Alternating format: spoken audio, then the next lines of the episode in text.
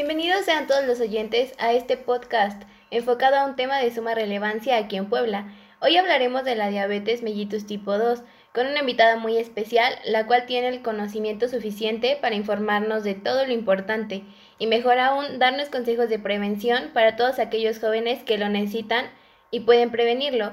Con ustedes, Ana Teresa López Espinosa. Realmente nos da mucho gusto tenerte aquí de invitada y pues que nos pueda resolver unas cuantas dudas de mucha relevancia. ¿Cómo te encuentras? Hola, muchas gracias por invitarme. Me da mucho gusto estar aquí y espero poder responder todas las dudas que tengan y poder brindarles valiosos consejos para cuidar su salud. Y estoy muy bien, me encuentro muy emocionada. El gusto es de nosotros, poder contar con una persona con tanta experiencia como tú. ¿Te parece bien ponernos un poco en contexto sobre la diabetes mellitus tipo 2 para que todos nos encontremos en la misma sintonía? Con mucho gusto. Bueno, para empezar, debemos saber que existen dos tipos de diabetes, la 1 y la 2. La diabetes tipo 1 es aquella en donde no hay una producción de insulina y en la tipo 2 la producción de insulina es insuficiente. ¿Puedes decirnos más sobre estos tipos de diabetes? Claro que sí. Mira, la diabetes tipo 1 es provocada por un ataque del propio sistema inmunitario. En cambio, la diabetes tipo 2 tiene mucha relación con la obesidad, el sedentarismo y factores genéticos. Sí que son muy diferentes. Pero oye, mencionaste algo sobre la insulina. Eh, ¿Nos podrías explicar qué es eso? Claro que sí. Mira, la insulina es una hormona liberada por el páncreas como respuesta a la presencia de glucosa en la sangre. La insulina permite que la glucosa entre en las células para ser utilizada como fuente de energía. Si la insulina no hace bien esta función, la glucosa se acumula en la sangre produciendo hiperglucemia. Y con todo esto que nos has explicado, que realmente es algo muy interesante. ¿Consideras que afecta especialmente a algún sector como a los jóvenes o por qué consideras importante que aquí nos dirijamos especialmente a ese público?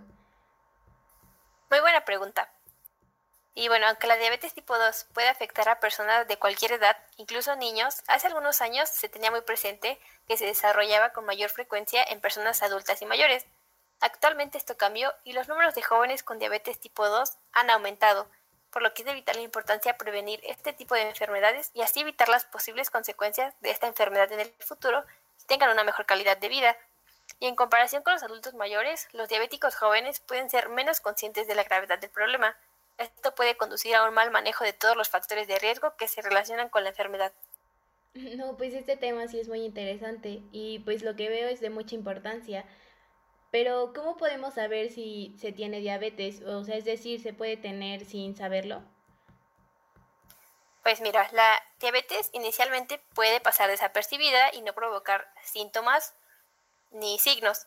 Pero algunos, y algunos signos y síntomas pueden aparecer tan gradualmente que las personas pueden tener diabetes tipo 2 durante mucho, mucho tiempo. Pero si alguno de nosotros nota signos y síntomas como aumento de sed, de las ganas de ir a orinar, fatiga, pérdida de peso inesperada, aumento del hambre, hormigueo o entumecimiento en las manos o los pies pueden ser signos de alarma. Mm, principalmente en el sector de jóvenes, como hemos visto, pues en la actualidad se ve muy reflejado el consumo de alcohol. ¿Esto perjudica a alguien que tiene diabetes o cuál sería el impacto que tiene eh, tener un constante consumo de este? Pues mira, las personas con diabetes tomar alcohol puede reducir o aumentar el nivel de azúcar en la sangre, afectar los medicamentos para la diabetes, ya que el alcohol puede interferir con los efectos de estos y posiblemente causar otros problemas. El hígado libera la glucosa al torrente sanguíneo según sea necesario para ayudar a mantener el azúcar en la sangre a un nivel normal. Cuando se toma alcohol, el hígado necesita descomponerlo. Mientras el hígado lo procesa, deja de liberar glucosa. Como resultado, el nivel de glucosa en la sangre puede caer velozmente, lo cual lo pone en riesgo de sufrir una reducción de azúcar en la sangre. Si la persona se inyecta insulina o toma ciertos tipos de medicamentos para diabetes, esto puede provocar una reducción grave del nivel de azúcar. Tomar sin comer al mismo tiempo también puede incrementar este riesgo, por lo que lo recomendable tal vez sería tomar alcohol con moderación y comer al mismo tiempo. Pero en general, ¿cuáles son las complicaciones que una persona que tiene diabetes mellitus tipo 2 puede presentar? Eh, ¿Puede llevar una vida normal como todos los demás? Pues mira, las complicaciones se deben a lesiones vasculares a consecuencia de la hiperglucemia mantenida con el tiempo. Cuando se afectan los vasos sanguíneos de menor tamaño, las lesiones pueden aparecer en los ojos, en los riñones y en las terminaciones nerviosas. La situación en la que nos encontramos realmente es muy crítica aquí en Puebla. Mm, ¿Qué tienes eh, para decirnos de esto? Desafortunadamente, en Puebla ha aumentado el número de hospitalizaciones a causa de la diabetes tipo 2. En el 2020 obtuvimos el tercer lugar nacional con mayor número de hospitalizaciones. Es muy importante llevar a cabo prevenciones, eh, pues que nos ayuden más que nada a disminuir los casos que se presentan año con año en Puebla. ¿Cuáles consideras que son las mejores para que los jóvenes las puedan llevar a cabo y pues en un futuro esto, estos problemas que se están presentando pues ya no los tengamos? La alimentación saludable y el ejercicio físico continúan siendo los pilares básicos del tratamiento. Evidentemente, la vida moderna ha dejado un poco de lado la actividad física al prestarle mayor interés a los videojuegos, la televisión y la computadora. Por lo tanto, es muy importante incorporar la actividad física en la vida de estas personas.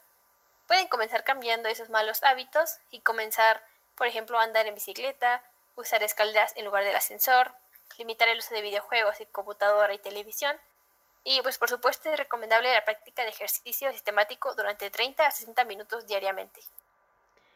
Mm, pues toda esta información nos ha sido de mucha utilidad, principalmente pues supongo que para todas las que están escuchando y principalmente pues por los que están pasando por esta situación.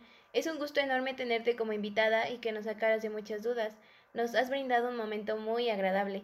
Para terminar, ¿quieres dar algún consejo o una invitación al público que nos está escuchando? Muchas gracias por la invitación. Me dio mucho, mucho gusto estar aquí respondiendo a las preguntas y espero que hayan sido de utilidad y espero que sigan las recomendaciones para poder prevenir la diabetes tipo 2. También quiero recordarles que es muy importante diagnosticarla y tratarla a tiempo, porque una diabetes mal controlada puede producir a la larga complicaciones importantes. Muchas gracias por todo y para todos aquellos que nos están escuchando, espero que haya sido de mucha ayuda tocar este tema. No olviden, cuidarnos está en nuestras manos. Nos vemos, hasta la próxima.